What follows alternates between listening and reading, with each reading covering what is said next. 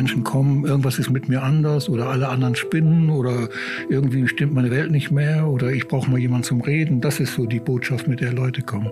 Und wenn ich dann als erstes sage, das ist nur ihr Stoffwechsel, dann haben die das Gefühl, der nimmt mich nicht ernst. Warum so kompliziert? Über die Entstigmatisierung der Psychose.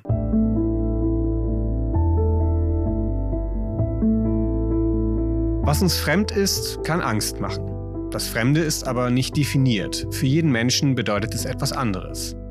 Trotzdem gibt es eine Tendenz, bestimmte Menschen und ihr Verhalten kollektiv als fremd einzuschätzen. Daraus kann Diskriminierung entstehen, wenn das Fremde als feindlich angesehen wird. Oder es entsteht Stigmatisierung, wenn das Fremde als fehlerhaft und nicht als Teil des eigenen verstanden wird. Vielen Menschen sind psychische Erkrankungen fremd. Das Erleben Psychosekranker beispielsweise ist für Menschen ohne Psychose nicht ohne weiteres nachvollziehbar. Wenn man genauer hinguckt, ist es eben gar nicht so fremd.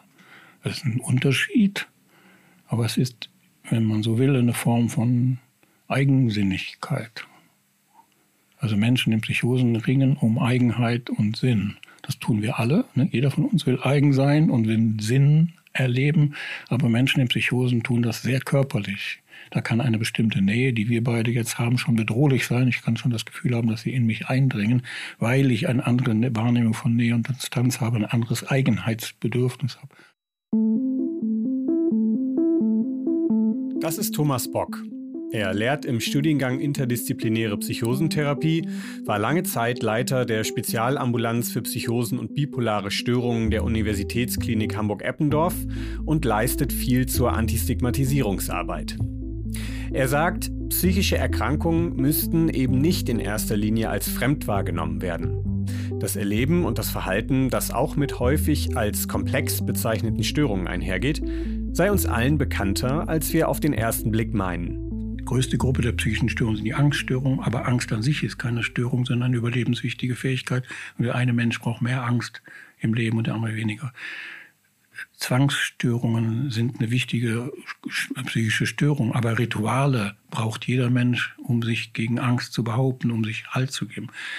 Depression kann man als Krankheit betrachten. Depression ist aber zunächst mal eine Fähigkeit unserer Seele, Gefühle auszublenden, die uns überfordern und uns die erst schrittweise wieder zu nähern. Eine Manie ist eine Erkrankung und kann störend sein und zerstörerisch sein und beschämend wirken und die nächste Depression aufbrennen. Aber Manie heißt auch, die Überanpassung in Frage stellen, heißt auch mal mir etwas zumuten oder zu, den anderen etwas zumuten, mir etwas zutrauen, was ich mir sonst nie geleistet habe.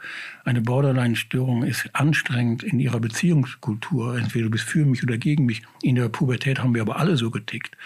Eine Psychose heißt, Dinge auf sich zu beziehen. Als Zweijähriger ist das eine Normalität gewesen. Also die anthropologische Sicht entängstigt alle psychischen Störungsgruppen und hilft uns, das als ein menschliches Phänomen zu betrachten. Das ist der erste Schritt. Der hilft auch Angehörigen, wenn man damit zu tun hat. Nur die Angehörigen sind getriggert von der Psychiatrie und das ist eine psychische Störung und das ist aber biologisch und genetisch und äh, tödlich und weiß ich was. Also was wir an Unheil in die Welt getragen als, als Psychiater, an Stigmatisieren, das geht auf keine Kuhhaut und haben die Angehörigen gleich mitstigmatisiert. Ne? Die schizophrenogene Mutter, die überhaupt nicht gibt und alles Mögliche haben wir erfunden, um Angst zu erzeugen. Und jetzt sind wir verantwortlich dafür, diese Angst mal wieder zu reduzieren.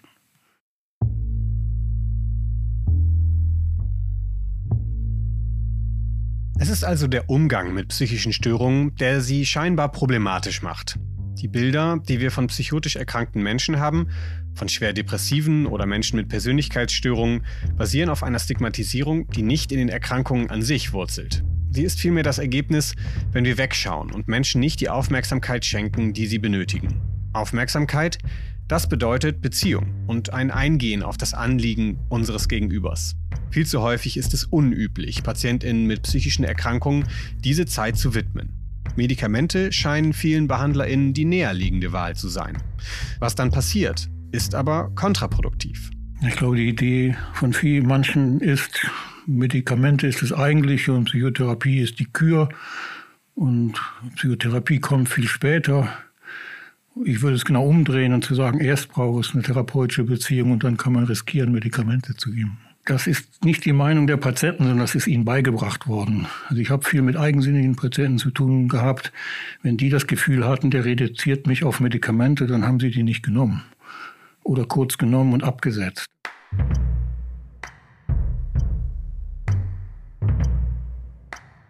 Medikamente verschrieben zu bekommen, ist das eine.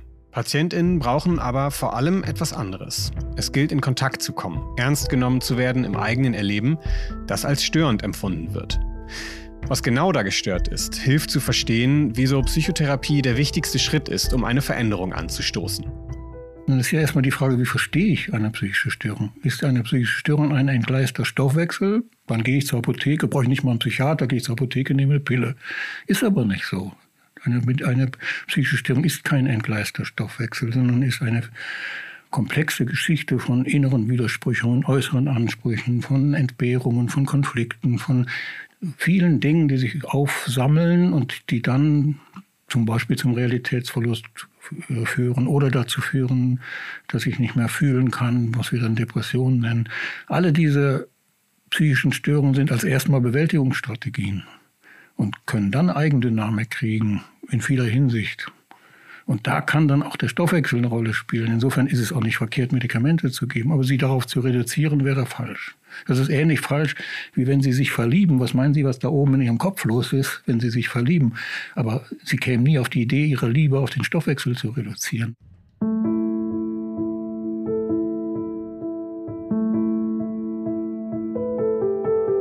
Das Geschehen ist eigentlich immer komplex, wenn es um psychische Störungen geht. Es existiert allerdings die Bezeichnung komplexe psychische Störungen oder auch schwere psychische Störungen, um damit bestimmte Formen der Erkrankungen abzugrenzen. Es ist auch hier der Begriff, der abschreckt, der die Problematik gewissermaßen aufplustert und gefährlich wirken lässt. Inwiefern kann man dann tatsächlich von komplexen psychischen Störungen sprechen? Ja, es gibt eine komplex äh, gestörte äh, komplexe Störung gibt es, aber die ist diagnoseunabhängig.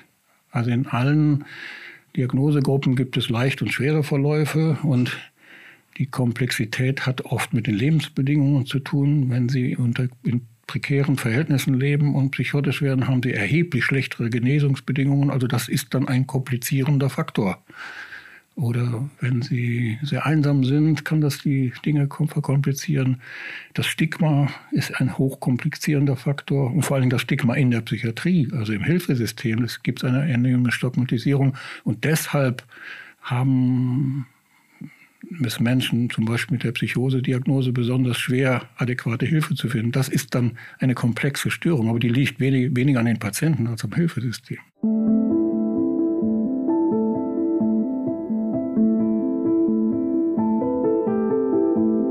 Bezeichnung komplex dient also einer Kategorisierung bestimmter Erkrankungen.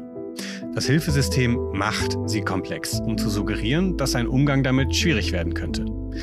Jedoch ist es eher nicht die spezifische Diagnose, die eine psychische Erkrankung verkompliziert. Psychosen beispielsweise müssen nicht zwangsläufig dazu führen, dass eine Behandlung schwierig wird. Es gibt Menschen, die Stimmen hören, die das wahrscheinlich das Wort schon ablehnen und die mit den Stimmen halbwegs gut zurechtkommen.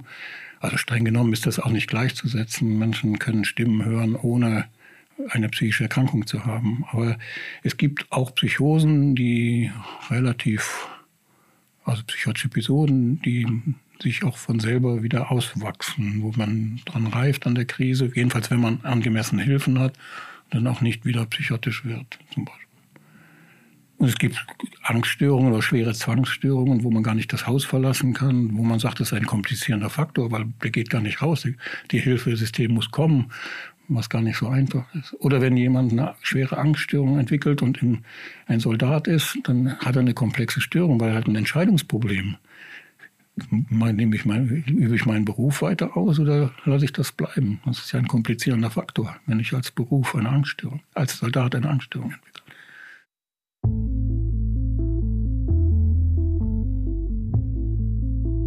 Komplex in einem eher alltäglichen Verständnis ist die Sache also ohnehin. Trotzdem kann man verstehen, was bei einer psychischen Erkrankung passiert, auch bei einer psychotischen. Thomas Bock plädiert dafür, psychische Störungen als eine Art Spektrum zu verstehen, eine Dimension, auf der wir uns je nach Lebenssituation an unterschiedlichen Punkten befinden. Wir leben, wir durchleben im Leben Zeiten, wo wir besonders hm, krisenhaft sind, uns neu verorten müssen, uns neu finden müssen. Und es gibt im Leben Zeiten, wo, das, wo wir relativ stabil sind. Also die Loslösung von zu Hause ist eine Lebenskrise, das Verlieben ist eine Lebenskrise, das eine Ausbildung abschließen ist eine kritische Zeit, wo man sich neu verorten muss. Und das sind Zeiten, in denen sich Menschen, die sehr ähm, existenziell verunsichert sind oder die sehr dünnhäutig sind, die sehr um, sowieso sehr um ihre Fassung ringen müssen, eben auch in Gefahr laufen zu dekompensieren, also die Realität zu verlassen, auf eine dritte Ebene zu gehen, in einer Konfliktsituation auszusteigen. Das kann dann in solchen kritischen Zeiten passieren.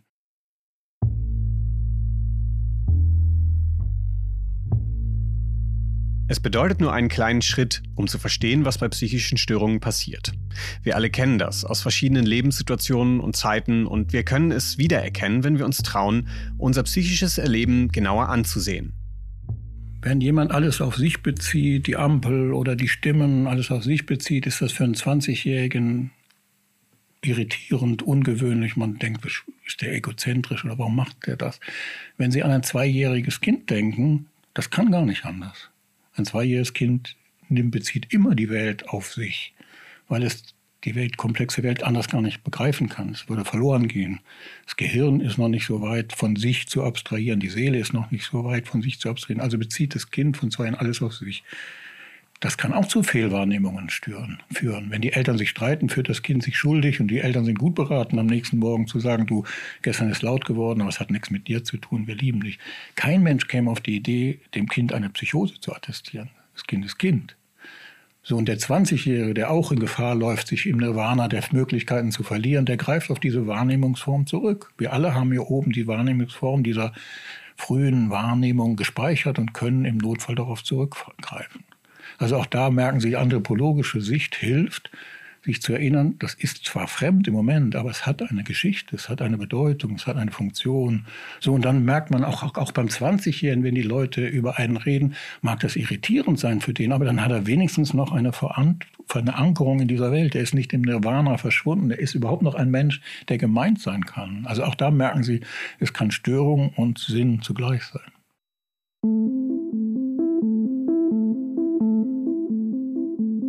Aktuell ist die Situation eine andere, noch eine andere. Erkrankungen, die als komplex gelten, werden zu wenig mit Psychotherapie behandelt. Ein wichtiger Grund dafür ist, dass solche Störungen in der Psychotherapieausbildung häufig nicht vorkommen. Der Studiengang Interdisziplinäre Psychosentherapie hat zum Ziel, daran etwas zu ändern. Im Studiengang treffen verschiedene Professionelle aufeinander, die in ganz unterschiedlicher Art und Weise mit psychosekranken Menschen arbeiten. Diese Zusammenarbeit wird als Komplexbehandlung bezeichnet, ein Begriff, der schwieriger klingt, als die Realität ist. Multiprofessionelles Arbeiten vereinfacht die Situation vielmehr, für die Betroffenen, aber auch die Behandelnden. Thomas Bock ist sogar der Ansicht, die Arbeit mit psychotisch erkrankten Menschen sei die spannendste. Ich habe eben schon versucht auszudrücken, dass, dass auch die, diese Komplexität als einen Spaßfaktor zu sehen, also als eine positive Herausforderung zu sehen und zu sehen, wie äh, was man gewinnen kann, wenn man mit diesen Menschen zu tun hat, gerade psychotherapeutisch. Am Anfang bin ich immer gefragt worden, wieso machst du mit, nur mit Menschen, die Psychosen haben, Psychotherapie? Ich gesagt, wie könnt ihr es nur mit den anderen aushalten? Ne? Also wie kann man sich nur auf Depressionen stürzen? Ja, also ich finde das eine wichtige Herausforderung und finde wichtig, dass alle Ausbildungsinstitute selbstverständlich auch Psychosen, Psychotherapie vermitteln und selbstverständlich diese therapeutische Haltung etwas ist, die, die selbstreflektierende Haltung etwas ist, was wir allen Berufsgruppen nahebringen. Und deswegen ist dieser Studiengang wichtig. Sie hörten eine Produktion der Internationalen Psychoanalytischen Universität Berlin.